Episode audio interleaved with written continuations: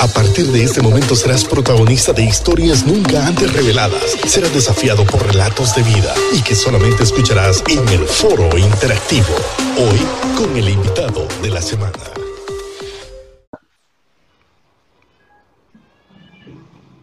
Haz go por tu vida, tu familia y tu país. Ya con nosotros en la plática entre amigos nuestro queridísimo Memo Salazar. Bienvenido, Memo. Memo. Muy buenas tardes. Bueno, bueno, todavía es, días o tardes por allá. No, creo que es tardes ya, ¿verdad? Muy buena tarde para todos ustedes, Raúl, Luis. Qué enorme privilegio para mí desde Ciudad de México conectarme con ustedes. Y la gran ventaja de la bendita tecnología en este tiempo es que podemos conectarnos alrededor del mundo y no importa la distancia. Solo tener una buena señal de Internet nos ayuda mucho más y bueno, aquí estamos contentos de estar con entre amigos, como ustedes lo mencionan, y la verdad considero que es un tiempo especial y de todo corazón muchísimas gracias por esta invitación y este espacio para compartir juntos. Muchas gracias, Memo. Gracias a todos. Sí. Sí, Luis, está bien, habla. No, muchas gracias y gracias a usted que nos sintoniza a través de Logos FM eh, ya que ya estamos, habíamos hecho una bienvenida previa por Facebook, pero ya estamos con todo el auditorio de Logos FM. Saludos y usted puede escribirnos a través del, del Facebook de nuestra página de líder ASGO Honduras o ASGO y puede pues eh, hacer sus comentarios y participar con nosotros en este programa especial el día de hoy, hoy con el salmista, cantautor, músico, no sé cuántos nombres utilizan hoy, ¿verdad? El Memo Salazar Pastor también escuché un mensaje de Memo Antier que realmente fue muy refrescante, muy refrescante realmente, cómo enfrentar el temor y, me identifiqué mucho. Así que hoy pues tendremos un material musical y contenido con Memo Salazar que se encuentra en Ciudad de México. Así es. Sí, Memo, entonces eh, tú eres chiapaneco, como dicen allá, ¿verdad? De Tuxtla Gutiérrez, pero estás en el DF. Cuéntanos qué está pasando ahora con tu vida. Bueno, sí, yo soy originario de Tuxtla Gutiérrez, Chiapas. De hecho, pues estamos en frontera con Centroamérica y, tengo entendido, no soy muy bueno con esto de, de, la ubicación y todo eso, pero pues somos casi vecinos, estamos realmente cerca, ¿verdad? Entre Guatemala y todo, todo para Centroamérica. Y, entonces estamos la verdad, unidos desde hace tiempo. Eh, mi corazón se unió aquí a la Ciudad de México y todo. Yo vine a radicar hace un par de años, bueno, exactamente hace dos años y meses. Y la verdad estoy contento porque como todo cambio trae ciertas cosas que aún en tu interior se mueven, ¿no? En tus emociones. Entonces, al, venir a radicar a la Ciudad de México fue un cambio radical, un cambio drástico para mí de venir de una ciudad muy pequeña en el sur de la República Mexicana eh, ser prácticamente la última colita del, país, ¿verdad? Entonces venir a la gran ciudad de México, esta ciudad que, tiene, a muchos no les gusta, pero después de que te vas acostumbrando termina gustando. Tiene, tiene un toque de encanto especial la Ciudad de México, entonces eh, disfruto vivir acá, disfruto eh, el tiempo que he estado acá, que Dios me trajo para este propósito en el que estoy ahora y pues muy contento de verdad de, de poder seguir creciendo en muchos ámbitos, tanto profesionales como ministeriales. Y bueno, no era un plan tal vez real que yo tenía hace unos años de venir a la gran ciudad de México, pero Dios me trajo aquí y estoy contento, de verdad, muy, muy contento. ¿Y por qué el cambio, Memo? ¿Se puede saber? Perdón, perdón, ¿no, escuché? ¿Por qué el cambio? Bueno, yo creo que yo creo que a veces uno uno planea, ¿no? De hecho la Biblia dice que uno planea, hace planes, pero Dios es el que, es el que termina estableciendo, ¿no? Lo que va a suceder contigo también, ¿no? Y la realidad es que yo tenía muchos planes en, mi vida profesional, empecé a, pasar muchos cambios, empecé a sentir muchas cosas que yo en algún momento hice esta declaración, nunca me voy a mover de mi estado, ¿verdad? Amo Chiapas, que por cierto te felicito Raúl porque lo dijiste bien, hay mucha gente que aquí en México dice Chapas, le dice Chiapas y, y, ahorita que te escuché dijiste Tuxtla Gutiérrez, tierras Chiapas. Entonces, eh, la verdad, eh, a veces yo no, yo no tenía este plan, yo había hecho esta declaración, nunca me voy a mover de mi estado, porque aquí en mi estado tengo todo, pues en primer lugar está mi familia, están mis padres, están pues mis amigos de la infancia y pues el ministerio en la música inició todo en Chiapas. Entonces, pues de, alguna manera Dios me ha permitido desde muy pequeño, desde Chiapas, desde mi estado, proyectar mi ministerio hacia muchas partes, en toda la República Mexicana, fuera de mi país también. Y pues era como este deseo de, bueno, me voy a quedar aquí, ¿no? Porque la mayoría de, de alguien que está buscando trascender dice, pues tengo que salir de mi ciudad natal, ¿no? Para poder eh, triunfar o crecer. Pero en esta etapa yo puedo ser sincero con ustedes que eh, no era una cuestión de, ah, pues, de comodidad, nada, simplemente yo me sentía feliz porque Dios hacía cosas con mi vida aún donde yo estaba, no, no me sentía en la necesidad de moverme. Y de hecho, cuando yo me moví a la Ciudad de México, eh, no fue tampoco por una necesidad, simplemente fue el hecho de recibir una invitación especial eh, de parte de, de, una empresa con la que yo estuve siendo parte en estos primeros años que yo llegué a la Ciudad de México y, y tuve que tomar una decisión radical y hablar con mi familia y decir, bueno, eh, no sé si tomo esta oportunidad, este cambio, nunca había pensado moverme, pero creo que Dios siempre va poniendo las piezas correctas, va poniendo a las personas correctas, va haciendo las conexiones necesarias para que todo se alinee en tu vida. Bueno, en primera, yo creo que si tú alineas tu vida con, con el corazón de Dios, las cosas se van dando sin empujar puertas, Dios va abriendo las puertas correctas. Y el cambio de Chiapas a Ciudad de México fue un cambio como muy natural, no fue forzado, no fue por decir, ay, es que quiero irme de mi estado porque aquí no funciono, o quiero irme del estado porque pues aquí no puedo hacer nada. No, gracias a Dios eh, pude hacer muchas cosas, pero sentía que era una etapa de eh, tal vez crecimiento personal y decir, vamos a ir a la Ciudad de México, ¿no? Memo, y poniendo en perspectiva un poco a nuestro auditorio y principalmente a los que nos escuchan aquí en, nuestro país, en Honduras, que es nuestro auditorio quizá más grande. Eh, ¿Cómo ha sido eh, tu vida en torno a, la fe en, allá en México? Te digo esto porque nosotros vivimos en una ciudad de aproximadamente, ¿qué? 800 mil habitantes por ahí, ¿verdad? Más o menos, ¿verdad, Raúl? 800 mil habitantes, imagínate, San Pedro Sula.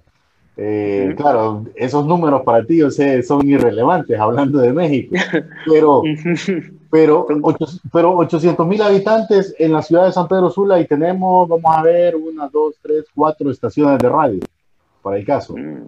eh, dos, tres, tres televisoras cristianas.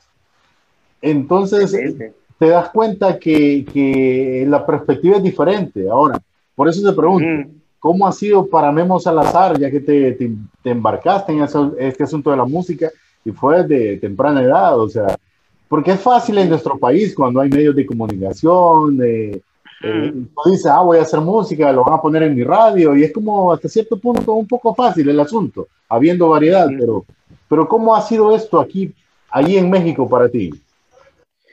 En primer lugar, curiosamente, hablando del tema de la fe, de verdad sí tuve que convertirme en un hombre de mucha fe cuando llegué a esta ciudad, porque en primer lugar la referencia que uno tiene de la gran ciudad, de la Ciudad de México, es, es muy peligroso, eh, no salgas tanto, entonces aquí aprendes a tener fe, de verdad, de verdad, fe cuando sales de tu casa y quieres tomar el metro, eh, tienes que aprender a tener mucha fe y confiar en Dios. Eso es lo primero que, que aprendí al llegar a esta ciudad.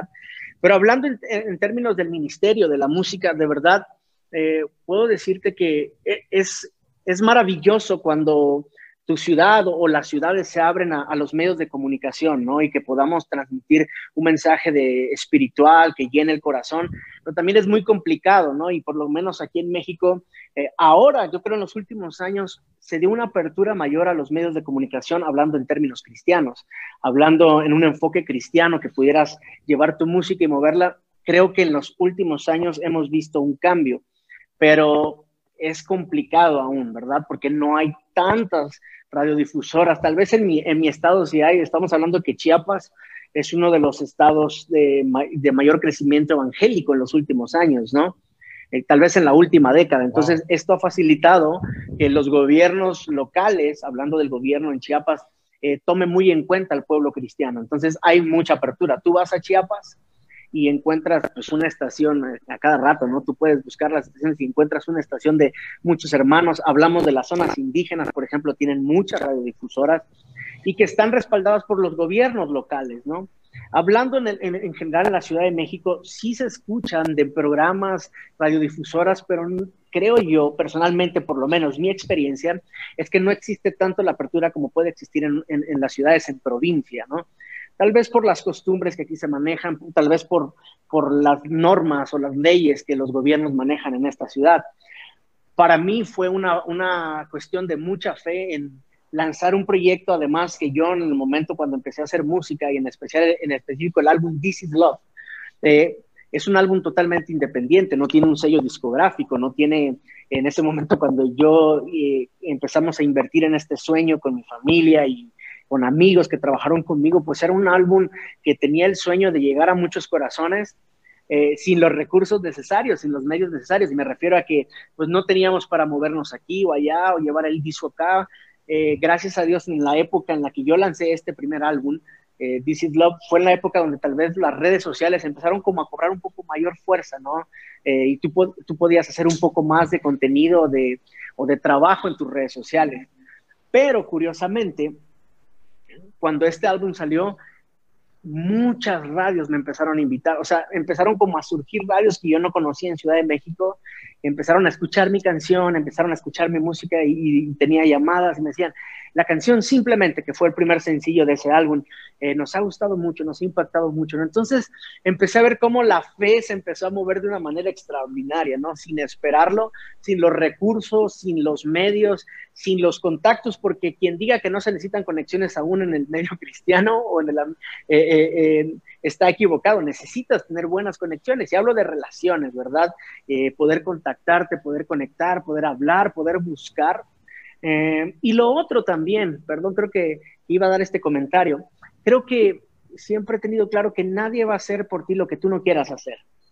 Es la realidad. A veces ni Dios va a hacer por ti lo que tú no quieras que Dios haga y le impedimos que Dios obre perfectamente y absolutamente cuando Dios nos ha dicho, yo quiero bendecirte, pero si tú no quieres que Él te bendiga, no va a pasar.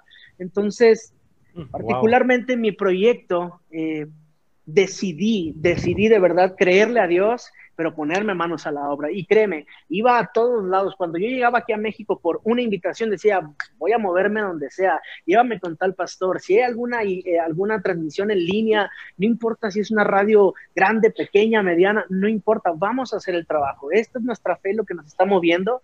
Y gracias a Dios, eh, después de años que, que, pasó todo esto, cuando llegué a Ciudad de México a empezar a hacer publicidad o promoción del disco, hoy te puedo decir que a través de todo eso, a través de ese proyecto de fe y a través de mover tu fe y moverte y accionarte, eh, mucha gente empezó a escuchar y a seguir el ministerio de Memo Salazar sin yo esperarlo, sin yo conocerlo. De repente me sorprendía que gente había escuchado, había tenido una experiencia maravillosa en su corazón con canciones de mi álbum o con canciones en específico, ¿no? Y, y creo que esto fue un proyecto de fe maravilloso y bueno, al decidir plantarme hace dos años aquí en Ciudad de México, pues yo ya tenía algo mucho más claro, pero fue maravilloso cómo Dios abrió las puertas, aunque no teníamos la oportunidad de tantos medios o no se tienen tantos medios con claridad en la Ciudad de México, eh, Dios abrió esas puertas. Pero está creciendo el mensaje del Evangelio Así es. en México, en muchos de los medios eh, muy famosos, reconocidos, como TV Azteca, Televisa, entre otros. Vemos a muchos pastores, cantantes cristianos, gente que es eh, relevante para su comunidad y que son cristianos, participando en mucha de la programación. Y eso creo que son puertas abiertas que nuestros papás, nuestros abuelos han hecho y que nosotros debemos de seguir ese camino con mucha responsabilidad, cumpliendo la misión, Memo. Me identifico mucho contigo, Memo. Te vengo siguiendo la pista desde hace muchos años y como decía Luis, me identifico contigo porque soy hijo de pastor, nací en un contexto familiar, cristiano. Eh, veo que también me encanta algo de tu persona, Memo. Eres una eh, persona muy emprendedora, muy juvenil en tu outfit, en tu vestimenta y todo el rollo. Eh, tu música, y no estoy tan joven, ¿eh? Pero, viejos los caminos, decimos aquí en Honduras. Pero tienes algo, me, te conectas muy bien con los pastores de la vieja escuela, le decimos por aquí, Veo que tienes muchos eh, eh, contactos, relaciones. He visto en los últimos videos que, que tratas con muchos pastores de la vieja escuela, que su vestimenta es diferente a la de nosotros ahora. Y tú eres muy empático, platicas muy bien, eres bien llevadero con ellos. Y creo que eso es muy importantísimo hoy en día, Memo. Entrelazar esas dos fuerzas de la experiencia. Claro. Y la nueva fuerza de la generación que viene ahorita caminando y llevar este mensaje, ¿no te parece? Y yo, perdón, Memo, yo solo quiero agregar algo a lo que Raúl está diciendo y tal vez si, si, si de alguna manera breve, yo sé que es, bastante largo, pero nos cuenta esa experiencia, porque yo sé que muchos se van a identificar contigo. Esa experiencia, ¿cómo fue que a cierta edad, quizá tú te sentías muy joven, te tocó estar al frente del ministerio de tus padres en algún momento determinado y mezclarlo con la música, porque tiene que ver mucho con lo que Raúl está diciendo, si nos comentas al respecto. Sí, bueno, en primer lugar quiero agradecerles porque me dijeron que, que estoy joven y, y, lo creo. Aquí en México decimos viejos los cerros, ¿verdad? Ah, ok. También. La verdad eh, eh, es, es maravilloso. Creo que tengo que agradecerle a Dios. Obviamente, soy agradecido con Dios por todas las oportunidades. O sea, Dios ha estado en los momentos altos y bajos, en las altas y bajas de mi vida, pero en todas ellas creo que de las que más he aprendido es de esas bajas, de esos bajones. Y esas crisis en mi vida, porque pues no somos perfectos, eh, tenemos crisis, tenemos momentos de fracasos personales, o, pero en esos momentos es donde yo he encontrado un equilibrio en mi vida. Es, es aquí donde viene un punto de equilibrio con Dios y a través de eso Dios me ha permitido conocer, conocer personas, gente que eh, en algún momento ha tenido alguna experiencia de poder compartir y eso ha enriquecido mi vida en el ministerio, eso ha enriquecido mi charla para poder tener conexiones con liderazgos, con líderes que nunca imaginé, con pastores que he admirado. Bueno, siempre lo digo y a veces creo que hasta aburro, pero, yo creo que no. La verdad, admiro a mis padres porque pues ellos son los que dejaron este legado ministerial. Ellos creo que la mayor herencia que han podido preparar para mí es la herencia espiritual, no es la herencia ministerial. Entonces yo desde muy joven aprendí el servicio a Dios y bueno, dentro de ese aprendimiento, de ese aprendizaje, perdón, eh, pues altibajos. Esto me permitió conocer muchos ministerios y desarrollar un carácter equilibrado, ¿sabes? Creo que esta es la palabra que me gustaría eh, mencionar. Creo que ministerios exitosos, tanto iglesias exitosas, eh, tienen un equilibrio, son equilibradas. Y me gusta esta combinación de la madurez que, de la que tú hablabas acerca de liderazgos que tienen años de ventaja sobre mí, 20, 30, 40. Mi padre tiene más de 50 años de ministerio. Tan solo mis pastores ahora, ¿verdad? Con los que estoy sirviendo aquí en Ciudad de México, es la sabiduría que Dios les ha dado para guiarme también en esta etapa. Entonces, esa combinación de, eh, creo que a veces los jóvenes, y esto yo sé que hay jóvenes que nos están escuchando también, bueno, ustedes dos son muy jóvenes también. ¿eh? Entonces, eh, quiero decirles algo, que a veces como jóvenes somos muy cerrados. El joven cree que todo lo sabe y yo también ya lo pasé, ¿no? El joven cree que, pues, como ve algunas cosas o ve lo que se está poniendo de moda o ve las tendencias que hoy se están eh, atravesando en nuestra vida, ah, bueno, eso es lo que funciona. Y respecto a la iglesia también tenemos esta idea de que lo que está más actualizado es lo que funciona y no. Creo que lo que funciona es mantener un equilibrio de la madurez espiritual o de la madurez de los adultos con la fortaleza de los jóvenes. Y si logramos embonar estas dos cosas, vamos a ver iglesias hoy, hoy les llaman la palabra, utilizan la palabra relevantes. Y, me, da, me da mucha curiosidad porque muchos creemos que la relevancia está por vestirte cool o a lo mejor eh, poner iluminación o pintar tu lugar. Y no, la relevancia está en tu corazón primero. ¿Cómo está tu corazón con Dios? Todo lo que Dios hace cada día es relevante. Entonces, cuando actualizas tu vida con Dios, te darás cuenta que la iglesia, tu ministerio, los jóvenes, estamos teniendo un equilibrio en nuestra vida, donde podamos, y es ahí donde tú mencionas de que esa es la parte que a mí Dios me ha permitido compartir con grandes liderazgos, liderazgos locales desde mi estado, eh, poder sentarme con muchos pastores, poder compartir muchas experiencias y también tener el, el, derecho a ser escuchado como joven, como ministerio, con el ministerio que Dios me ha dado y compartir estas experiencias. La verdad, yo te puedo decir que muchas de las cosas que, que yo agradezco en mi vida son esas conexiones eh, ministeriales que Dios me ha permitido tener. Y yo te puedo decir que he aprendido de todas y cada una de ellas y a todas y cada una de ellas las respeto, las honro, porque hay algo que me encanta saber es que en esa multiforme gracia de Dios, en la multidiversidad de Dios, hay de todos los gustos, colores, sabores, hasta olores en, el ministerio, en este movimiento. Sé que hay pastores mucho más conservadores, sé que hay muchos pastores mucho más abiertos y, y, esto hace que yo pueda tener una plática equilibrada y que pueda compartir con la gente. Y, y si hay jóvenes que nos están viendo, creo que tienes que darle un equilibrio a tu vida porque si eres cerrado, aparte si uno te cierra, si tú te cierras, te cierras puertas.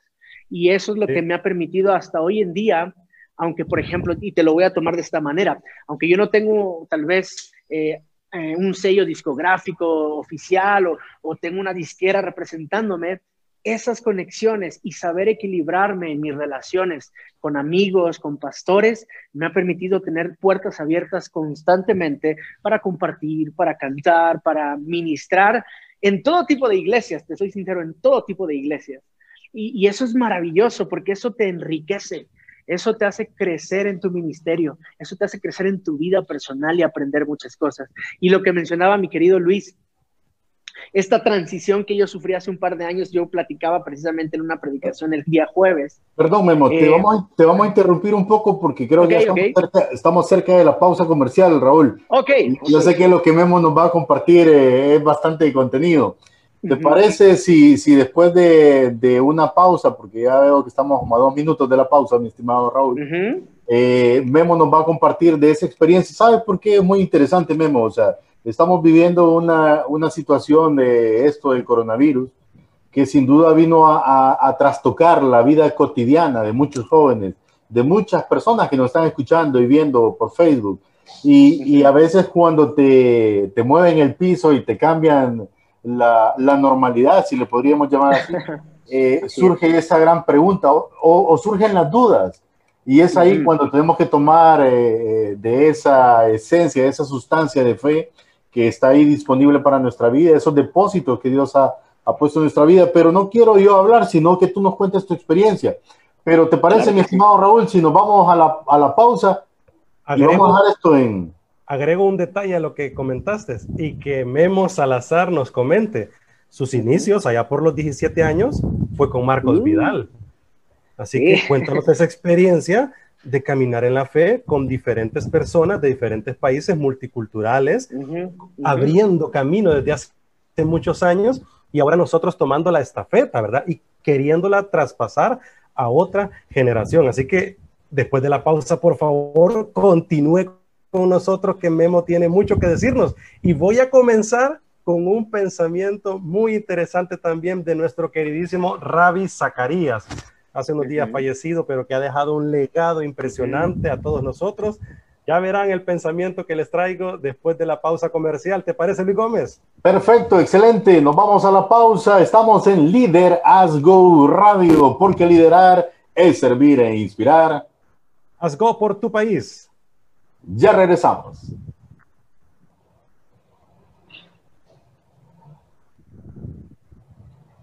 Y continuamos aquí en el Facebook, totalmente en vivo, ¿verdad? Para los que están en el Facebook y no lo saben, también transmitimos Liderazgo Radio en vivo. Estamos en vivo. No hemos parado con Luis Gómez en esta cuarentena, hemos transmitido en vivo. Los primeros programas casi fueron con señal de humo, ¿verdad, Luis? ¿Te acordás? Sí, sí, sí. Y después, y después gracias a, a, todo el esfuerzo de nuestro amigo Adolfo, que está desde su casa, que hizo todos los ajustes técnicos para poder salir a través de la señal del Logos FM. Y pues eh, realmente que Logos no se ha parado. Fíjate que Logos ha estado siempre al aire. Eh, yo eh, tengo la, la oportunidad de, de, salir con todas las medidas y cuidados porque he estado trabajando.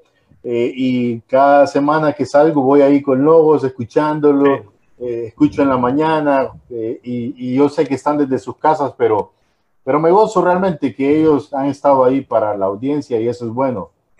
Y también eh, sepamos que nos conectamos cada sábado a partir de las 12 de mediodía en el dial 104.9 FM de Logos y también en el Facebook y las diferentes plataformas, porque después esto lo subimos a nuestros podcasts, al YouTube, a todas las conexiones, porque queremos seguir desafiando e inspirando a mucha gente.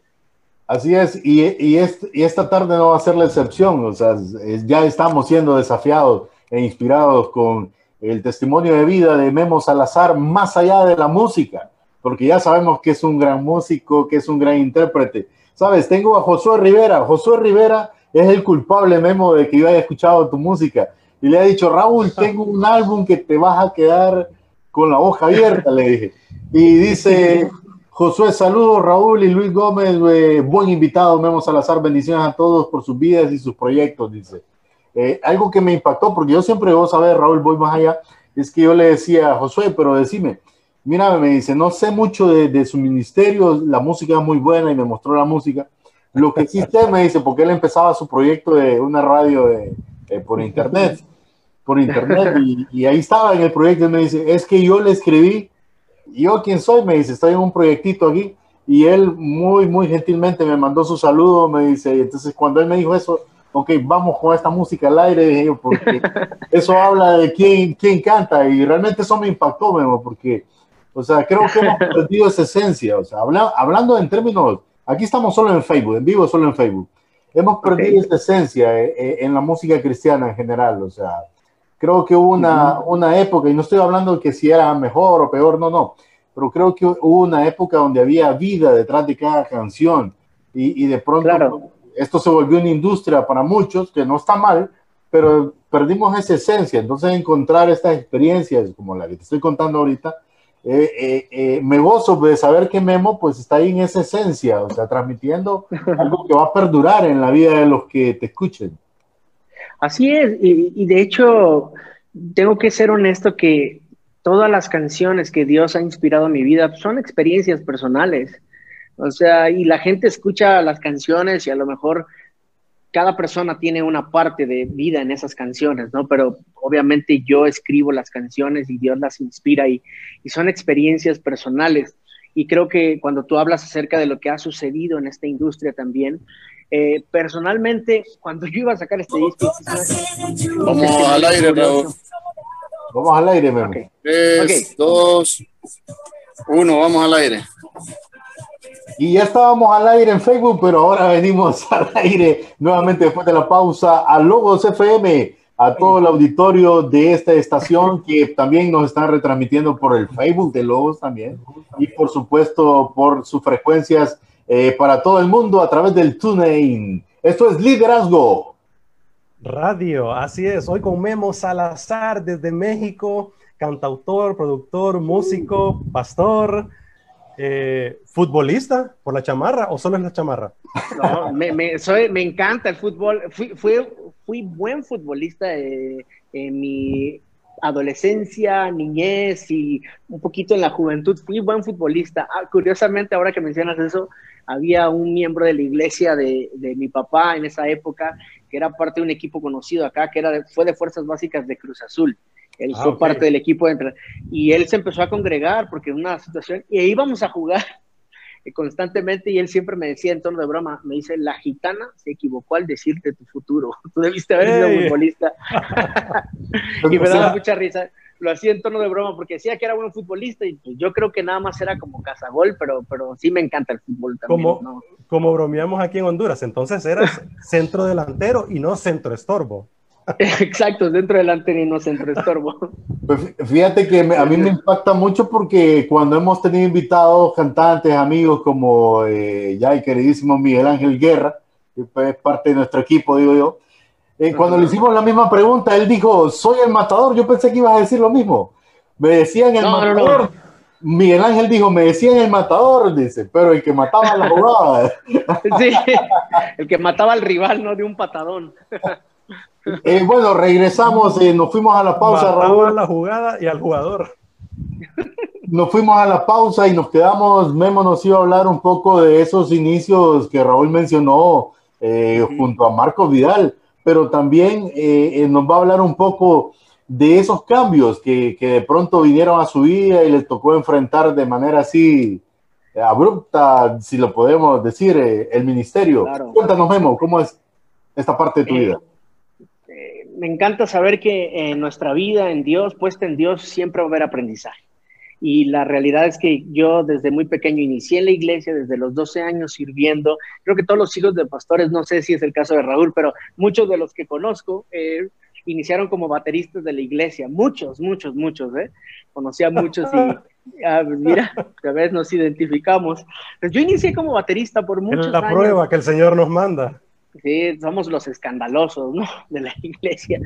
Entonces, eh, inicié por muchos años y fui pues con esas transiciones, esos cambios, Dios me fue llevando de ministerio a ministerio. Cabe resaltar que tuve un padre que eh, siempre fue eh, un padre amoroso, pero en temas del ministerio siempre fue muy disciplinado. Nunca fue nunca tuvo un favoritismo, por así decirlo, porque a veces decimos, ah, es como es el hijo del pastor, va, pues tiene que estar allí, ¿no? Pero de verdad, si alguien eh, fue como una formación de verdad disciplinada, y le agradezco, fue mi papá, porque siempre me, tuvo como en la línea diciendo, si quieres un ministerio, tienes que ganártelo y tienes que, de verdad luchar y esforzarte por, por tener ese ministerio. Si de verdad amas lo que Dios te ha dado, no, no todo viene de regalo, me decía, ¿no? Y la verdad valoro esas palabras porque fui trabajando y esforzándome y, luchando en mi vida, en, mi vida espiritual, creciendo para poder tener eh, un liderazgo. Entonces, este, y la realidad es que todo esto me fue dando un aprendizaje y bueno, en una época, eh, hace un par de años, justamente en el 2012, yo estaba ya alrededor de pues más empapado del ministerio pastoral. No era un pastor, pero pues estaba ejerciendo ya muchas funciones como un pastor asistente para mi familia, para mis papás, para mi papá, ¿no?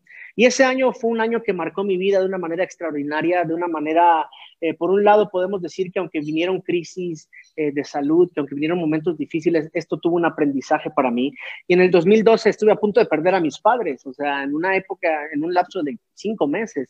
Primero mi mamá enferma de algo raro que nunca se le encontraba. Tú veías a mi mamá y la veías normal, pero los doctores que la tenían hospitalizada decían, tu mamá está grave, ¿no? Sus niveles de plaqueta están muy abajo, tenía moretones, pero no encontraban en realidad qué situación estaba afectando a mi mamá. Entonces, esos dos, tres meses ver a mi mamá hospitalizada era difícil porque pues nuestra vida era el hospital.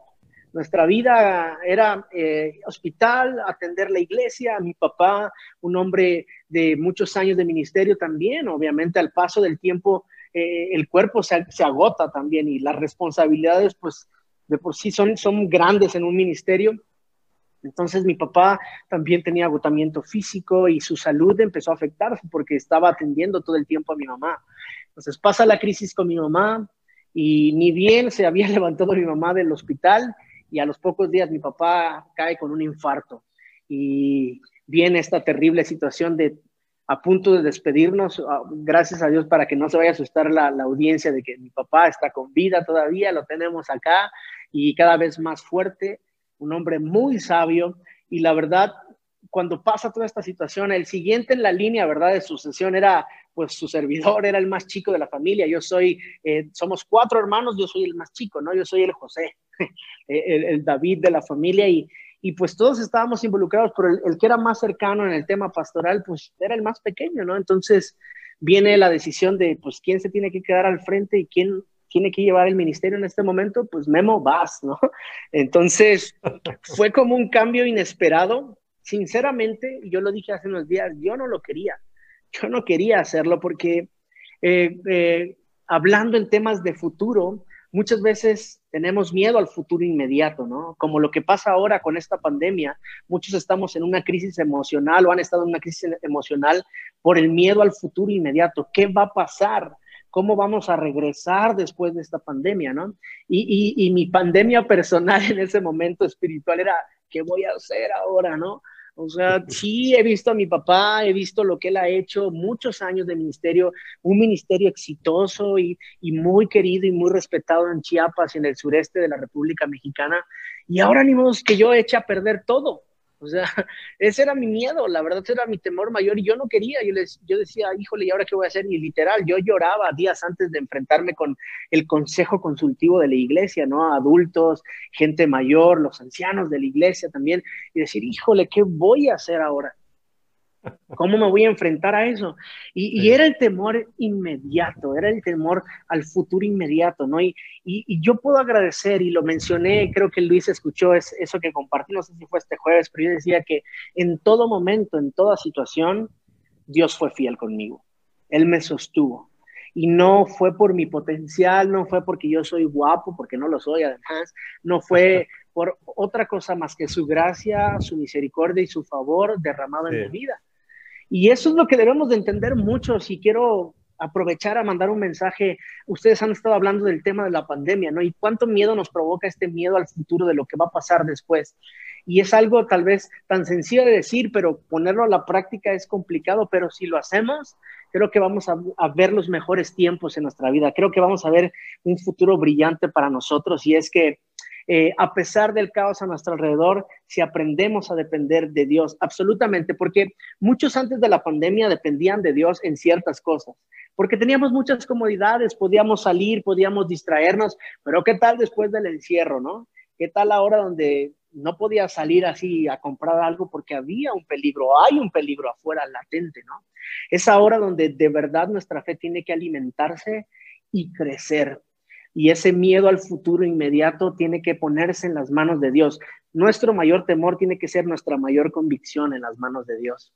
Entonces, hablando de lo que a mí me sucedió en esa época, creo que convertí ese temor en mi mayor fortaleza y te puedo decir y les puedo decir amigos, Raúl y Luis, que esa etapa fue, creo, yo recuerdo como una de las etapas de mayor crecimiento, porque lo que era inesperado para mí ya estaba planeado de parte de Dios para mi ministerio, para mi proyección, para mi crecimiento ministerial.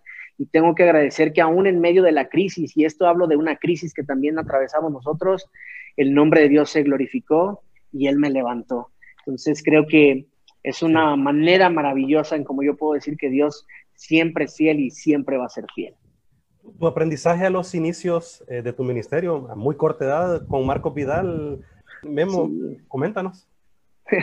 era yo un, pequeño, era, en, Chiapas le dicen yo era un chunquito.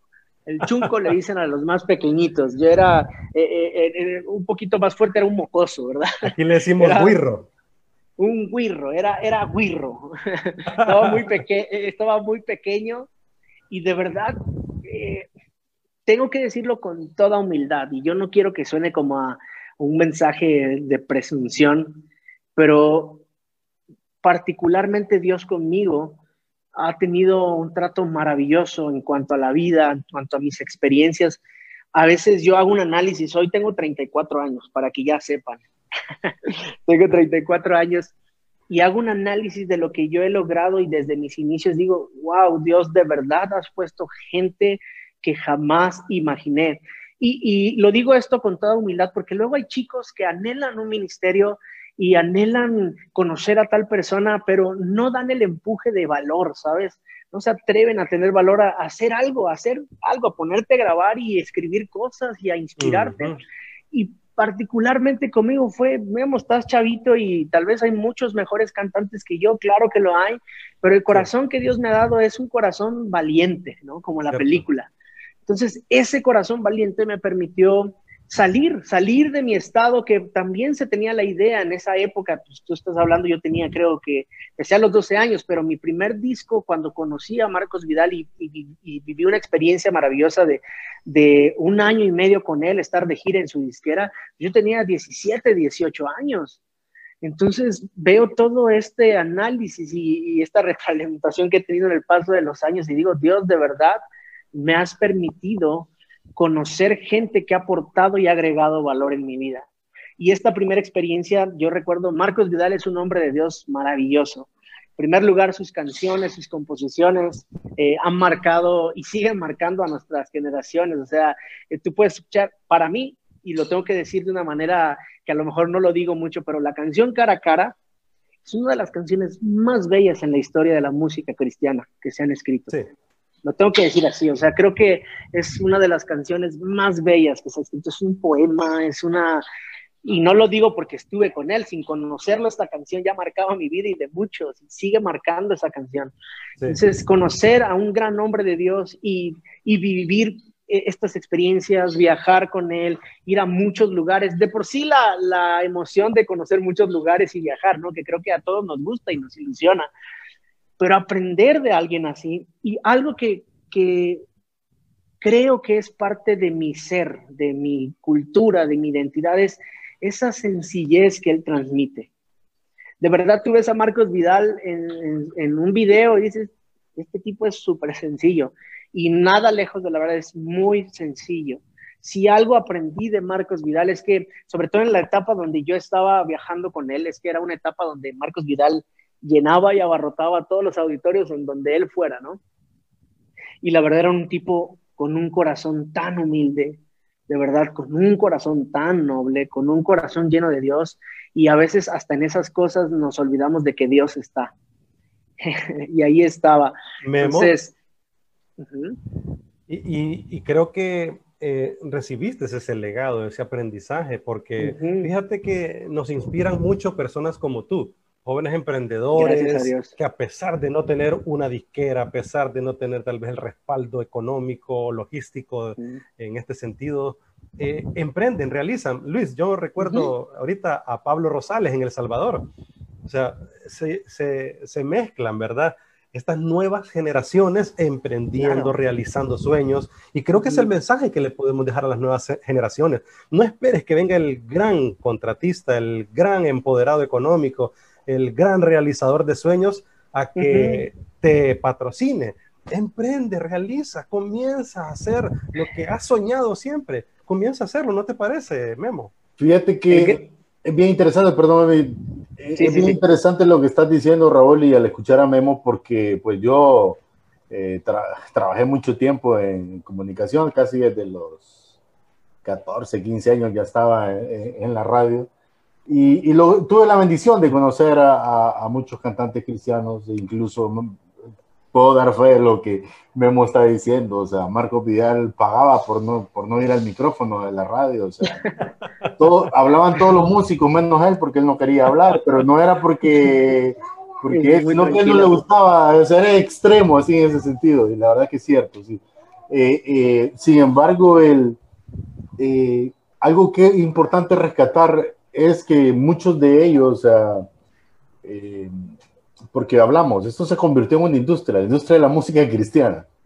y tristemente, o sea, no tiene quizá nada malo si lo ves de cierta perspectiva, pero si te dejaste ir solo por eso, el problema es que muchos de aquellos cantantes cristianos, y no voy a exponer a nadie porque no se trata de eso, que escuchamos y que nos bendicieron, eh, nos, nos, bendijo su música, sus letras en algún momento, porque al final estaba Dios ahí, eh, su vida no ha sido lo mejor, o sea, muchos de ellos hoy, eh, si, no les puedo decir el final de su vida porque no están todavía, pero hay muchos en divorcio, muchos alejados de sus hijos, y de pronto te das cuenta de qué o qué significa entonces el éxito que te vendieron, o sea, no los cantantes cristianos, sino el entorno de todo esto, la industria. Eh, ¿De qué éxito te estaba llamando? Sin embargo, hay otros también que se mantienen fuertes, que son pastores, que siguen en la música.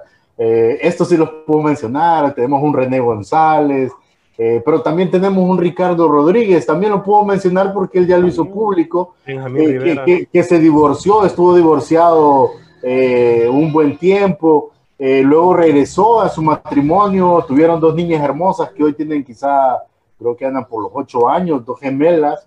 Y, podemos ver la restauración de Dios en su vida, pero también eh, te das cuenta del otro punto. Entonces, por eso volvamos a la palabra. La palabra de Dios dice, ¿qué vale tu vida si, si, si ganas el mundo y pierdes tu alma? Y si, tú eres un líder, si tú eres un, influencer, ¿de qué te vale tener 10 mil si, si tu vida o sea, va a terminar en un caos? Yo creo que, que cabe mencionar, esto no quería pasarlo por alto, aprovechando tu comentario, Raúl pero también eh, Memo, eh, eh, para que sigamos en esta plática, porque he podido avanzando, Raúl, coméntanos un poco ¿de qué te llevó en el 2018, 2019, no, tú vas a recordar el año, qué te llevó a participar de este megaproyecto de La Voz? ¿Y cuál fue tu experiencia ahí? Wow, pues maravilloso. Nada más quería aprovechar. Eh, Raúl utilizó una frase ahorita que me gustó mucho, creo que fue, no sé, me corrige Raúl, el gran realizador de sueños que estamos esperando, ¿no? Que a veces alguien venga, ¿no? Pero ya lo tenemos en Dios. Nuestro mayor inversionista es Dios, nuestro gran realizador de sueños es Dios, así que a los chicos que nos ven y tienen un sueño, ahí tienes a tu inversionista, ahí tienes a tu, a tu realizador de sueños en Dios, y es confiar. Y lo, lo otro que mencionaba mi querido Luis acerca de la industria, nada más hago rápido este paréntesis, creo que el gran temor o el gran cambio que surgió en la industria cristiana fue al ver que eh, en la música secular hubo un crecimiento de, de muchas cosas, ¿no? Y creo que nos asustó. Pero creo que olvidamos que los que somos llamados por Dios tenemos un mensaje que no va a cambiar nunca. Dios es el mismo ayer, hoy y por los siglos. Entonces, mientras sigamos haciendo música que conecte el mensaje de Dios, la gente va a cambiar y la gente va a seguir creyendo y la gente se va a convertir y arrepentir. Entonces, creo que a veces el mayor temor es tratar de industrializar de más tanto lo mm. que hacemos, porque recordemos que lo que hacemos es un ministerio. Somos profesionales, claro que sí, a, Dios le damos la excelencia y somos profesionales. Si allá se esfuerzan, nosotros tenemos que esforzarnos diez veces más. Pero el, gran, el gran fracaso tal vez es pensar que estoy compitiendo contra ellos. No, Mm. Yo estoy haciendo mi función de lo que Dios me dio a mí. Y cuando yo hago lo que Dios y entrego al 100, al 1000% lo que Dios me dio a mí, no importa lo que hagan ellos, seguiré siendo luz y va a seguir creciendo. Entonces, por ahí dejo este comentario para los que estamos creyendo en esto. Y de lo de la voz, eh, la verdad hasta me da alegría porque sigo todavía con, con esos aires que me dejó la voz, ¿verdad? Eh, justamente hace unos días recibí una invitación a otro programa, estuvimos por ahí y he estado recibiendo algunas invitaciones de esta televisora en la que estuvimos para hacer diferentes cosas. Telenovelas no, porque dije, no soy buen actor. Pero, este, la verdad fue una experiencia maravillosa y tengo que decir que yo estaba en una encrucijada y esto es parte de un testimonio también. Eh, cuando yo estaba... Eh, llegué a Ciudad de México, estaba con algunas cosas que recibí una invitación de parte de una empresa, no me salió bien, no me salió como esperaba. Y lamentablemente yo estaba un poquito triste en mi corazón. Por eso ahora es que creo que el gran realizador de sueños es Dios, el gran inversión. Y lo he creído siempre, pero a veces uno como que se pierde en sus emociones, ¿no? Entonces viene esta parte de desánimo y ahora qué voy a hacer. Y viene la invitación de la voz. Y fue algo como peligrosa decisión porque yo sabía que yo me iba a enfrentar a algo muy diferente a lo que estaba acostumbrado. O sea, alguien que está acostumbrado a servir en una iglesia y ministrar en la iglesia y luego salir de las cuatro paredes y entrar en un ambiente donde no te hablan el ambiente que el, idioma que tú conoces o el lenguaje que tú conoces. Pero es aquí donde entiendo eh, la enseñanza acerca de Daniel. Cuando tú mm. decides no contaminarte, eres parte de algo, estás rodeado de algo, pero decides no contaminarte con ciertas cosas o con la comida del rey, Dios te pone eh, para brillar. Y curiosamente mucha gente, de verdad, de repente cuando yo estaba participando y la gente se sorprendió y ¿qué hacemos al azar allí? ¿no? Eh, yo te puedo decir que lo que más recibí fue amor y comprensión y ayuda y apoyo. Y lo siguiente fue que Dios me fue llevando. Yo ni siquiera pensaba que iba a poder pasar de las audiciones a ciegas, porque para mí fue una invitación inesperada, porque cabe resaltar, mencionar que a mí me invitaron de parte de, gente de producción, que ya había ah, escuchado mi música, mi música. ¿Lo hiciste casting entonces? No, no, no, no, no. Ah, Yo fui invitado y mejor muchos no saben, a lo mejor muchos piensan, no, es que él estaba buscando fama. No, no, no fue algo bien chistoso porque yo no busqué eso, yo no, yo no fue como que dije, ay, quiero estar en la voz. Siempre vi el reality show y siempre dije, órale, qué padre, ¿no? Y, y, es bien curioso porque uno se vuelve el mayor crítico, ah, ese no canta tanto, ¿no? Pero Dios te da también como, como golpes de humildad en tu corazón, porque cuando yo llegué ahí, en primer lugar me sorprendí de todo el talento musical y todo el talento vocal que hay en, nuestro país y en muchas partes también, porque participaron de Estados Unidos, Centro y Sudamérica. Okay. Pero de todo esto, como un testimonio particular, es que desde que yo hice mi audición a ciegas hasta la fase que yo eh, pude llegar, que fue previa a la semifinal prácticamente, el top 3, eh, Dios siempre, siempre me respaldó para que la gente, y esto es algo que la gente no ve, porque la gente ve un programa editado, ¿no? La gente ve eh, pues, lo que se muestra en televisión, pero hay un detrás, está el detrás de cámaras. Hay, un show.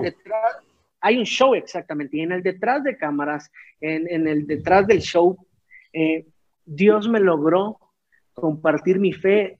Creo que como jamás en la vida yo había podido compartirla en un medio como ese. Dios me abrió una puerta que yo no esperaba y, la pude utilizar. Eh, yo recuerdo que eh, cuando yo salí, y este es un testimonio hermoso, cuando yo salí de la voz, que también mi salida fue inesperada, pero pues por eso es la palabra reality show, ¿no? También eh, me acuerdo que mi vocal coach, la del equipo, eh, me abrazó llorando y, y, de verdad mucha gente de producción hasta cuando yo salí fue inesperado porque la gente de producción lloró mi salida y dije, ah, pues acá ¿y ahora qué? Resulta que, que lloran por todos o qué, están haciendo show también les decía, ¿verdad? Pero eso no pasa en las cámaras. Pude sentir el cariño sincero y recuerdo una publicación en particular de mi, de mi vocal coach y, y ella había sido ganadora de las tres anteriores aquí en México con el equipo de Maluma, de Maluma, del equipo de alguien, de los tres equipos. Entonces, era alguien muy que había trabajado con las grandes voces ganadoras. Entonces, ella hizo una publicación y más o menos, palabras más, palabras menos, decía, eh, en Memo podíamos encontrar un participante sencillo, que tenía un carisma diferente y decía, tenía una humildad diferente y es el mejor participante con el que he estado siempre dispuesto a aprender. Y, es allí donde yo, yo dije, Dios, tú estuviste siempre en medio de todo. Mm. Porque el hecho de no ganar un concurso, eh, aunque a lo, mejor uno puede ilusionarse o en el momento que va avanzando se ilusiona y puedes cambiar las cosas, pero Dios dijo, hasta aquí, Memo. Yo te traje hasta este punto porque desde este punto donde yo te dejé en el, en el reality show, yo voy a hacer algo nuevo en tu vida. A partir de ahí voy a comenzar otra historia. Y pude dejar un legado maravilloso en cuanto a lo que pude sembrar en los corazones. Y hoy tengo grandes amigos de la voz, ex participantes con los que hemos estado preparando algunas cosas. Y escucha esto, ellos no son cristianos, pero ellos están pidiendo que yo escriba para ellos algo que tenga que hablar a un sentido espiritual. Y tú dices, algo bueno pude haber hecho y lo maravilloso es que pude dejar el nombre de Dios en alto. Yo no negué mi fe nunca y creo que es muy importante eso. Si Dios te abre esas puertas, no reniegues de tu fe. Tu fe te va a llevar muy en alto. Entonces, creo que esa experiencia me marcó, claro. Es que nuestra medición del éxito es muy diferente a la de Dios. Sí, claro. Creemos que el éxito tiene que ver con lo material únicamente, con posiciones. Y a veces el éxito en Dios tiene que ver con lo que perdemos nosotros. Exacto. Pero ganan otros y gana Dios, Memo.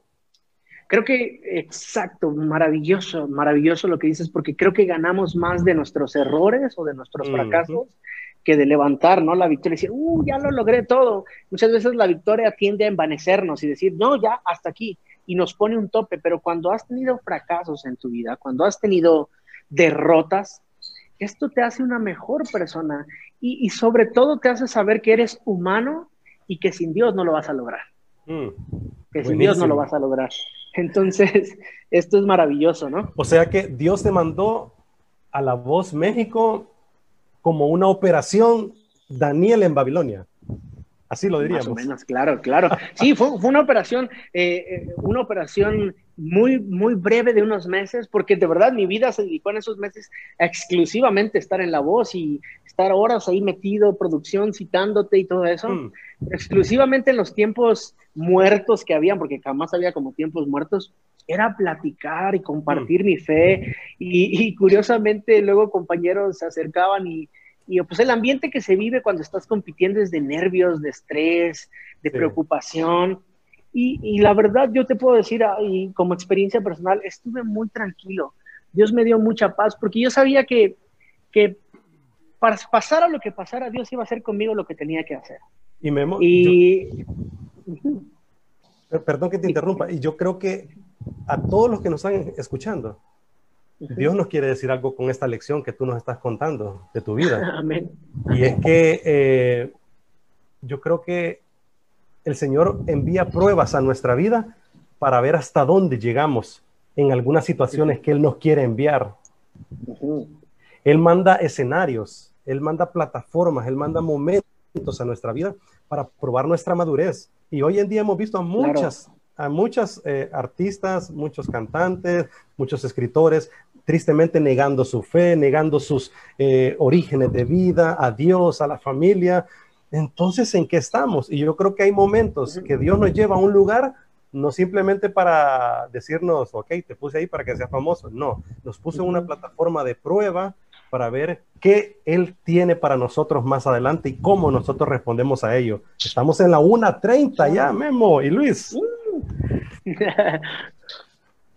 ¿Cómo camina el tiempo, Luis? Ah. Sí, rápido. Vamos a tener que hacer un segundo round con Memo. Sí, previo a la pausa, vamos a dejar algo en el aire ahí, Raúl, pero bueno, eh, antes de que, de que nos vayamos a la pausa, no quiero pasar por alto. Marco David Jordán dice saludos a todos, que Dios les continúe bendiciendo sus vidas. Eh, también tenemos a Emanuel Orellana, bendiciones hermanos, los estoy viendo por Facebook. Y por supuesto también Noemí Barahona nos está viendo. Y Mari Mayoral dice bendiciones Memo. Saludos a todos y gracias por estar con nosotros. Les Muchísimas bendiciones. Les dejo con este pensamiento antes de ir a la pausa. O no, mejor vamos a ir a la pausa porque ya son las 31 y quiero eh, respetar el tema con Adolfo, ¿verdad? Gracias a todos por la sintonía. Vamos a ir al último segmento del programa. Regreso con el pensamiento de Ravi Zacarías, que no lo compartí aquí, y que nos va a dar pie Memo. Y Luis, nos va a dar pie a esta última plática con respecto a lo que está pasando en el mundo entero protestas en Estados Unidos, las nuevas generaciones no están eh, conscientes de lo que está pasando en el mundo, creo que pasan muy desapercibidos, indiferentes a lo que está pasando, hay muchas situaciones de hambre, de dolor, de angustia. ¡Wow! ¿Qué es lo que está ocurriendo en el mundo, Memo Salazar? Luis Gómez, venimos a la plática entre amigos después de esta pausa comercial. Ya regresamos aquí en Líder As Go. Y nosotros seguimos por acá en Facebook. Y cuando hablé con, con Memo, Raúl, eh, lo sentí que me dijo como, vamos a estar desde las 12.30 hasta las 2. Míralo, la verdad que con nosotros va a ir rápido el tiempo. Creo que hoy ya, Increíble. puedes dar cuenta. Tenemos que hacer una segunda parte también. Sí, no, hay muchos temas. Sí, no, siempre vas a ser bienvenido. Ese es nuestro espacio. Eh, por eso te decía, más, más allá de la música aunque yo sé, tal vez no lo, no lo planeamos tan así, pero si no, si no fuese tan, tan complicado, no sería malo que nos interpretaras alguna canción por ahí, Memo. Sí, sí, sí, bueno, no sé si tienes el instrumento. Sí, porque no tengo ahorita. Ayer estuvimos grabando algunas, unas pregrabaciones de nuestras transmisiones como iglesia en línea y por ahí este, no, se nos fue la guitarra, pero aquí a capela nos aventamos algo, claro. Ya están llegando los fans, ¿ves? Sí, ya, ya, ya. Aquí están los fans, mira, vemos. Hola. Hola. Es el ambiente ahora, ¿verdad? En, toda transmisión, ambiente de casa. Tengo, tengo muchos fans niños porque no sé qué, qué pasa, pero conecto bien con ellos y algo pasa a los niños como que les gusta. Hice un disco hace un par de años que llamó Generación de Héroes que no era un disco para niños, pero terminó siendo del gusto de los niños. Yo hacía muchos eventos en iglesias para niños con ese disco. Y hace un momento hicimos una transmisión en nuestra iglesia, en Tercer Cielo, que es un programa especial para niños. Y por ahí salgo haciendo siempre algunos personajes y el equipo de la iglesia siempre está ahí trabajando cosas para los niños también. Estás en el DF sirviendo en la iglesia Tercer Cielo, ¿verdad? Así es, así es, Tercer Cielo Church, de los pastores Miguel y Mari Mayoral. Ah, ok, vamos a seguir la pista entonces en las redes sociales. Ahora es tan fácil, ¿verdad? Sí, sí. ahí estamos, ahí estamos. Dice, qué gran bendición es conocerte, Dios te sigue usando. Mari Mayoral, para Memo. Un abrazo, un abrazo para mi pastor. Saludos desde Santa Bárbara también, saludos para Memo Salazar, de mi tío Francisco, están conectados allá. Eh, habías leído el de Pastor Marcos David, ¿verdad, Jordán? Él es ah, pastor de la primera iglesia y creo que única hasta el momento en Honduras para sordos, Memo. ¡Wow! Qué interesante, qué interesante. creo, que, un aplauso. Un aplauso y, creo que no solo en Honduras, yo creo que en muchas partes del mundo, no sé si hay más iglesias, pero nunca había escuchado. sí, Ellos, sí, ellos son parte de, de, sí hay más, ellos son la, quizá la, primera y la, creo que está en proyectos de ser más acá en el país, pero sí hay más, hay otras en Colombia. De hecho, los tuvimos invitados en el programa y te cuento, Memo, que, que ellos incluso tienen, están desarrollando, casi creo que lo han terminado, su primer seminario bíblico para la iglesia, para sordos. O sea, realmente hay mucho sucediendo, créeme. Eh, pues también, también saludos a Vicente Padrón, nos está viendo desde Lima, Perú, el venezolano amigo nuestro, y saludos para Memo. Saludos, saludos. Sí,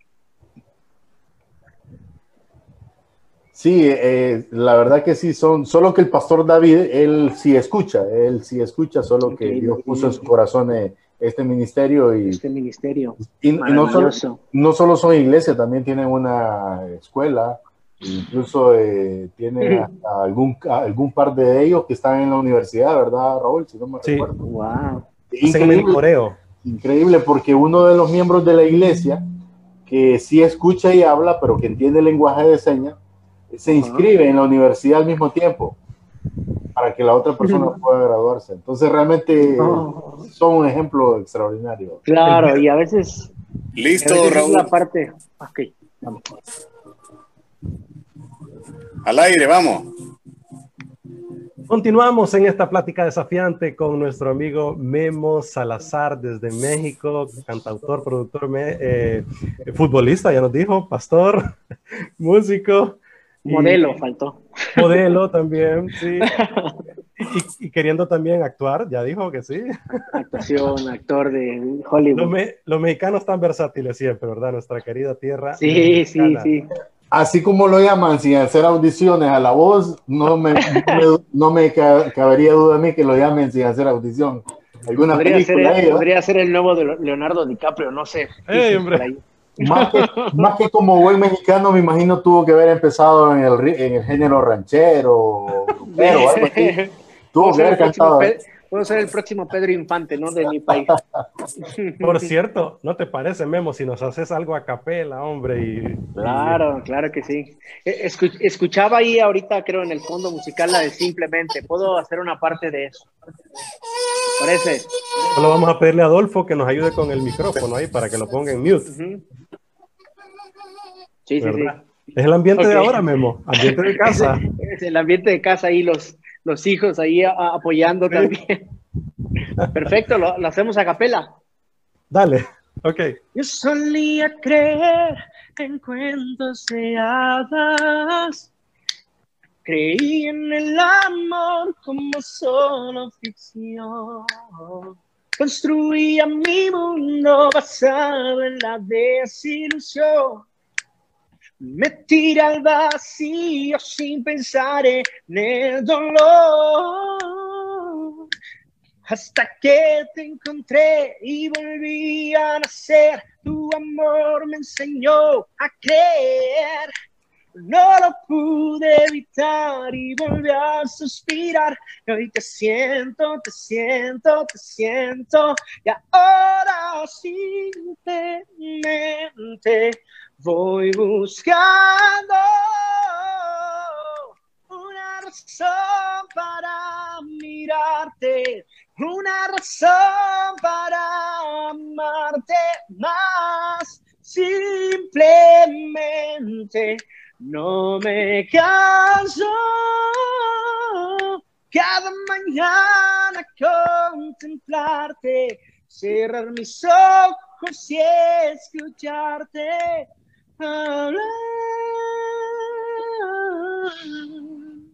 Buenísimo. Bravo. Excelente. Memo, decía al inicio del programa que Michael W. Smith, Toby Mac, Casting Crown van a hacer una gira drive-in en la nueva forma ahora de hacer conciertos. Buenísima, buenísima. ¿No te parece? ¿Hacemos algo? estaría padre, estaría muy bien hacerlo. De hecho, Honduras. hemos hecho, sí, exacto, sería increíble de hecho, pues es la nueva normalidad, ¿no? Son los nuevos normales en todos y, y quien no se adapta, pues simplemente pues se pierde de grandes cosas, ¿no? Y en el tema de la música o estos ministerios, que por cierto Toby Mac es de mis favoritos eh, en la música, Michael W. Smith es de las leyendas en la música cristiana en inglés y Casting Crown también es una banda muy buena, muy buena, entonces eh, qué bueno que puedan aceptar esta nueva etapa, pues de una manera natural, ¿no? Y implementando cosas que además te permiten seguir llevando este mensaje. Entonces, es como a mí me ha tocado hacer transmisiones, conectarme con amigos como ustedes. Eh, hace unos días estuve haciendo una transmisión con un partido político y curiosamente eh, ah, fue, exacto, fue algo muy, muy interesante también. Entonces, como que Dios también eh, ha puesto estos nuevos normales o esta nueva etapa para extendernos a muchos de nosotros, ¿no? Y que el mensaje no solamente se quede en tu zona en la, en la cual estás, sino que puede extenderse. Y si los medios ayudan, pues ¿por qué no hacerlo, no? Y las estrategias.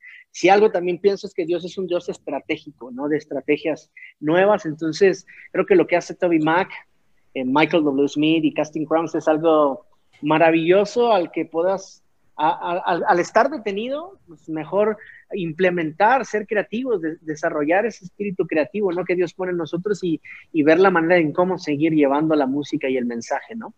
Y hablando de música, de política, de sociedad, ¿qué es lo que está pasando en el mundo hoy en día, Memo? ¿Cuál es el papel de nosotros como cristianos, como ciudadanos? de nosotros como iglesia, Memo, y lo ligo a este pensamiento de Rabbi. Lo dio en el 2017, si mal no recuerdo, en la iglesia que pastorea Reed Warren en California. Mm. Dijo así, los jóvenes perdieron su poder para razonar. Perdidos en un mundo del ciberespacio, ahora han personalizado objetos y han convertido la realidad en algo subjetivo. Y ahora se encuentran en una prisión, en un mundo sumergido en su propia realidad egoísta. Hmm, Exacto. piensan? Durísimo, muy bueno. Bueno, la verdad que, que, ha sido un mundo esto antes de esta pandemia, si, si, si, vamos a creer que hay cambios, un mundo artificial, la verdad, Raúl. Vivimos en un mundo artificial en todo sentido, eh, lo que te vende de la filosofía, la ideología, eh, todo es un mundo artificial, o sea, eh, te, entonces no, no, no estoy como, como te digo, asombrado en cierto modo de lo que Ravi está describiendo, solo que lo hace muy eh, acertadamente con letras, pero, pero esa es una realidad y por esa razón es que hoy tenemos de invitado a Memo, porque ya al hablar con él hemos descubierto que, que estamos hablando con personas, con, con tu testimonio. De hecho, o sea, tengo que ligarlo porque me estaba escribiendo mi esposa, ella está en otro lado, está trabajando, pero está escuchando. Me dice, wow, decirle a Memo que es de los de verdad, me dice. Eso, suena igual o mejor que de estudio, asombroso, me dice. No, la gloria para Dios siempre. Pero, la verdad me ha impactado porque yo no me sabía esa historia. Yo te hice la pregunta de lo de cómo, fue tu participación en la voz, porque me llamó la atención, pero sin embargo yo sabía que, que tú estabas ahí con una razón, claro, de, hablando del programa, del show, llegaste a una parte y ahí yo me quedé con la incógnita, ¿qué pasó? Pero hoy tú nos has descubierto realmente lo, lo, importante, lo que estaba sucediendo ahí. Y es un gran mensaje para, para, para, las nuevas generaciones en torno a lo que Raúl estaba diciendo. Tenemos que ser auténticos y no tenerle miedo al mundo, Raúl. No, tener, no tenerle miedo al mundo. Te voy a contar, y yo siempre te cuento testimonios de todo el mundo, pero ¿qué eso se trata? Mi esposa estaba hablando con una amiga de ella en estos días que un familiar estaba con COVID positivo. La persona no es cristiana y ella decidió llamarlo y yo te voy a decir que en algún momento, a veces eh, yo tengo en la mente de que cuando voy a hablar con alguien que no es cristiano o voy a orar por él, trato de como mandarle un mensaje previo y decirle, mira, por aquí va la cosa, como sondear primero qué tan anuente está la oración. Pero mi esposa no, mi esposa es de rompe y raja, entonces ella vino y, de pronto yo escucho una bulla y salgo yo como, ¿qué está pasando? Porque estaba en el teléfono. Y no, ella estaba orando, quebrantando, declarando, o sea, qué oración espectacular. Para no ser larga la historia, creo que estuvo como cuatro días seguidos conectado con esta persona. Mm. Lo milagroso es que eh, eh, el familiar de esta amiga de ella ya está mejorando, ya está casi de salida del proceso del COVID Pero, gloria a Dios, ¿verdad? Pero yo no te quiero decir que eso pasó por la oración, no, esa es la voluntad de Dios. Yo te quiero decir que si hubiese sido yo, yo hubiera primero hecho el, como el, el previo, ¿va? Pero yo creo que ella me dio una lección. O sea, ella me está escuchando hasta ahorita, porque yo no se lo he dicho.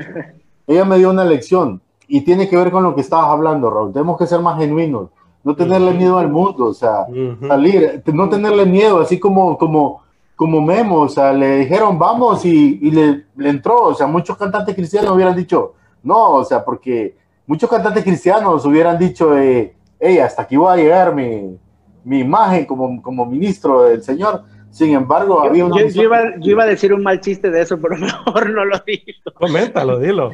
Estamos en liderazgo. ¿De cuánto la ofrenda iba a decir? Está bueno. Hoy necesitamos esencia. En esta temporada, más que nunca, Memo, necesitamos esencia. ¿Qué piensas? Claro. De, de, hecho, cuando escuchamos de la juventud, qué grave error en nuestra juventud en estos tiempos crear identidad en base a las modas que se mm. promueven. Porque crear identidad en eso, eh, y no sé si se dan cuenta con los temas del racismo, eh, a mí no me quedan claros todavía muchos esos temas, ¿no? Todo lo que sucede, nuestros jóvenes eh, están encantados por el ruido externo. Mm. No están convencidos, no, no, están con una convicción real, porque no tienen identidad propia. Uh. bueno, para que no, no se sientan ofendidos, me voy a involucrar con, con ellos. A veces creamos una identidad en las modas que se promueven. Y como mencionábamos hace rato con los pequeñitos detallitos de la tecnología, la tecnología, las redes sociales, los medios nos han ayudado a crecer en mucho conocimiento, en, estructurar muchas ideas, pero también nos han hecho que nuestra generación o nuestros jóvenes hoy en día se vuelvan cómodos, mm. faltos de criterio, faltos de identidad, carentes de razonamiento. Y no quiero decir mm. que son tontos, porque si algo tiene la juventud de este tiempo, de esta época, tiene más oportunidades para crecer en sabiduría y en conocimiento. El mm. gran problema es que todas las modas que se nos promocionan eh, nos como que nos llaman más la atención y qué grave error es ver, aún dentro de las iglesias, muchos jóvenes eh, desarrollar un criterio en base a una moda.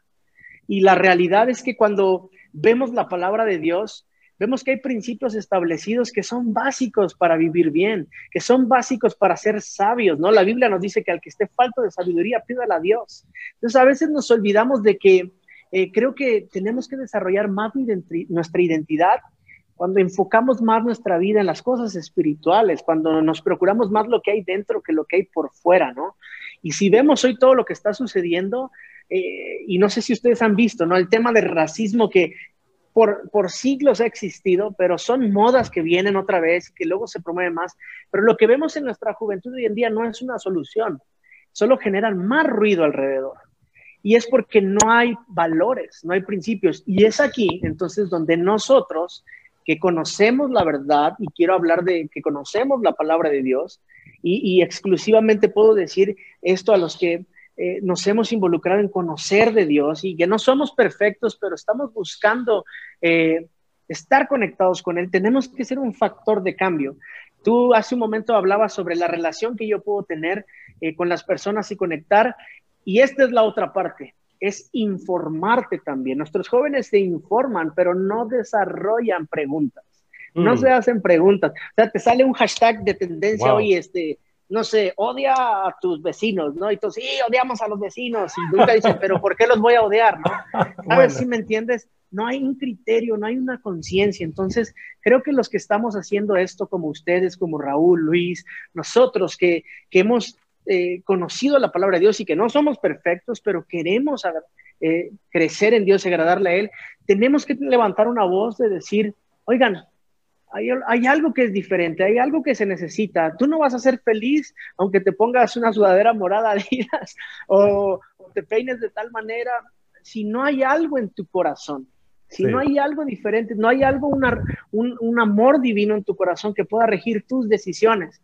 Aún lamentablemente hoy en las iglesias vemos a muchos jóvenes involucrados en movimientos donde no hay conocimiento real, están yendo por una moda. Ahora, si algo mm. puedo decir, la moda que permanece para siempre es Dios.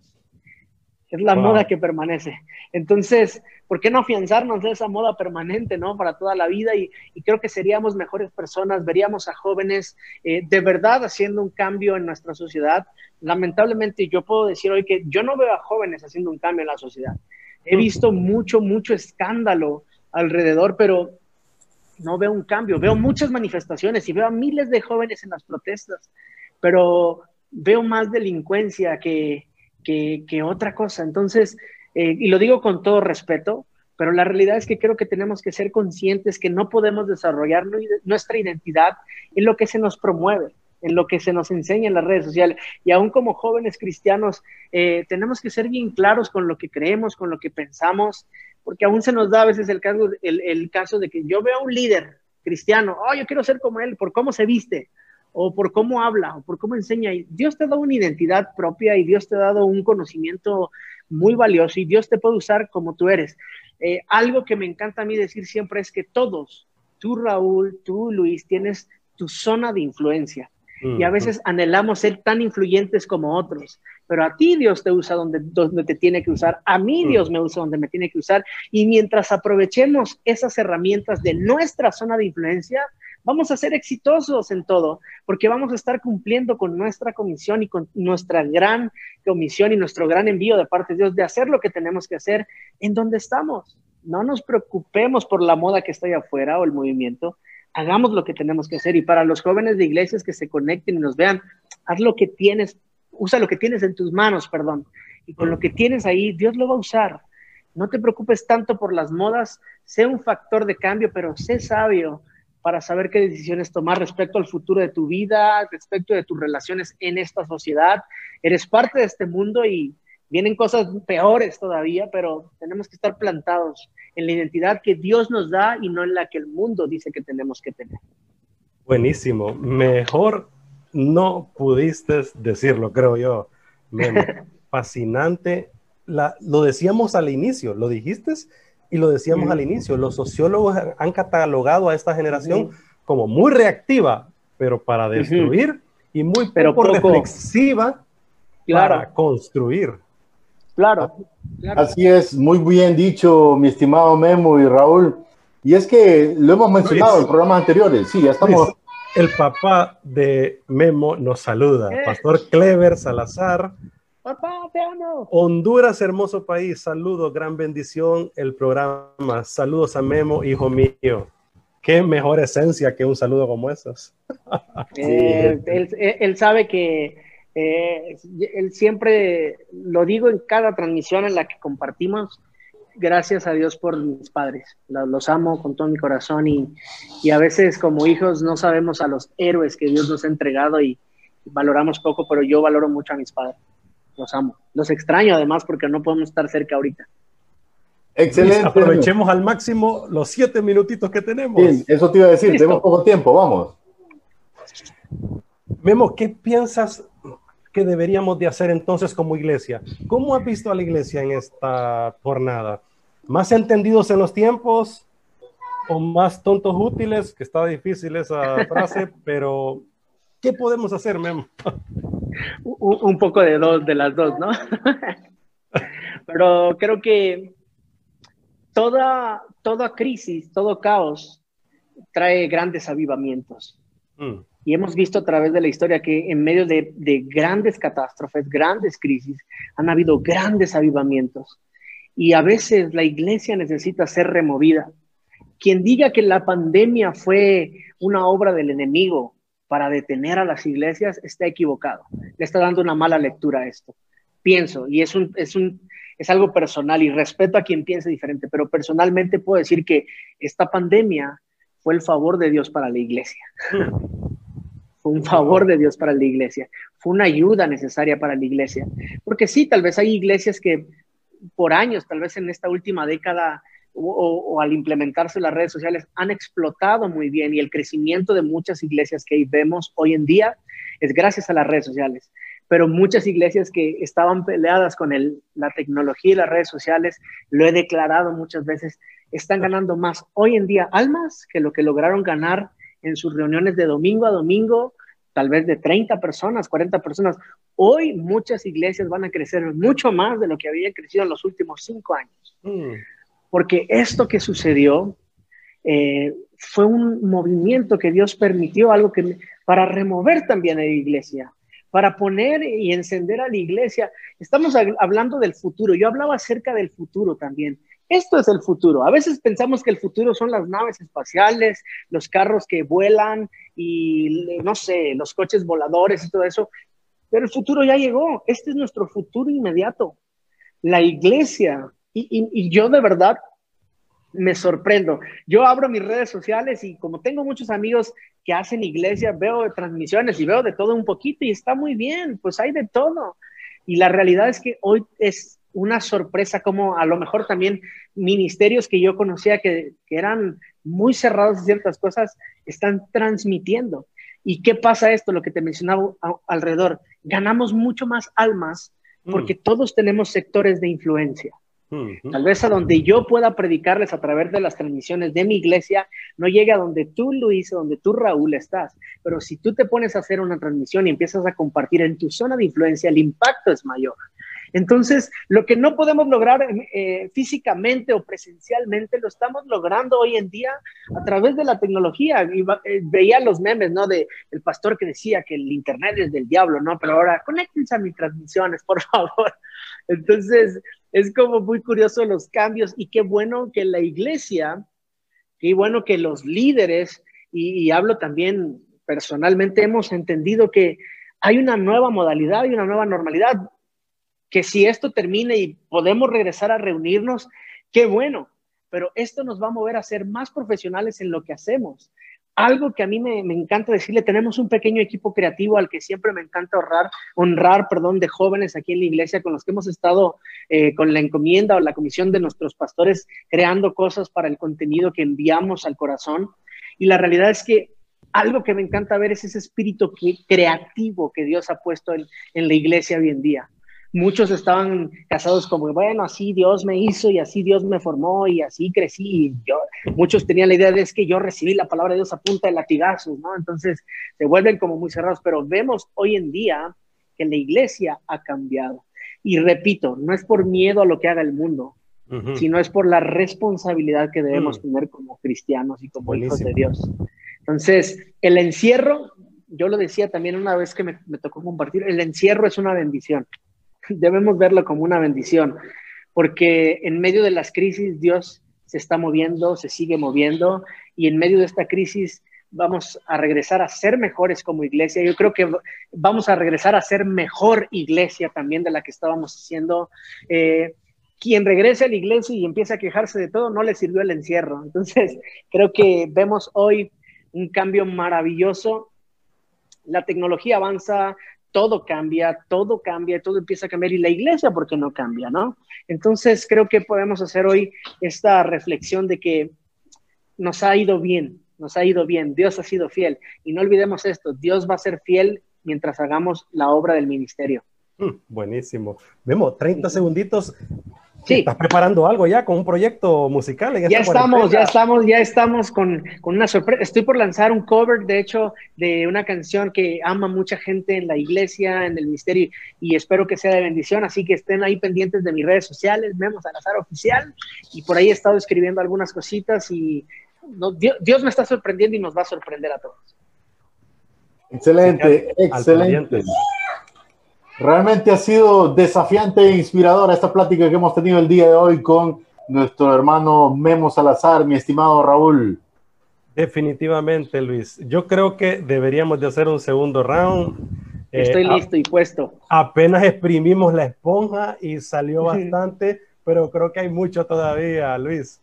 Sí, sí. Tus palabras finales para todo el auditorio no te atrevas a renunciar. Siempre, y lo he estado diciendo, es como un, lema en estos días. Jóvenes, familia, iglesias, no se atrevan a renunciar. Este es el tiempo, estamos creados, fuimos diseñados para este tiempo, para este momento. Dios tiene planes maravillosos y en sus manos nuestro futuro de verdad es brillante.